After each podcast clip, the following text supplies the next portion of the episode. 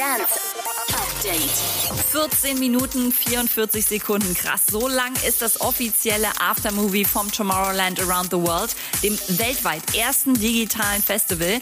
Das Best-of startet ganz mystisch mit einem Mond und den verschiedenen Stages, die ihre Lights answitchen und eskaliert später komplett bei Say My Name, dem Destiny's Child Cover von Dimitri Vegas und Like Mike.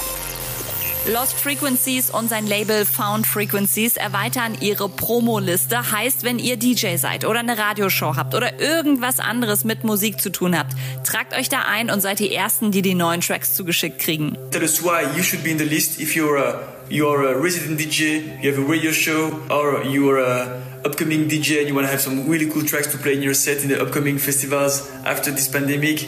Well, send us an email at the email address here and we're gonna send you maybe the new tracks.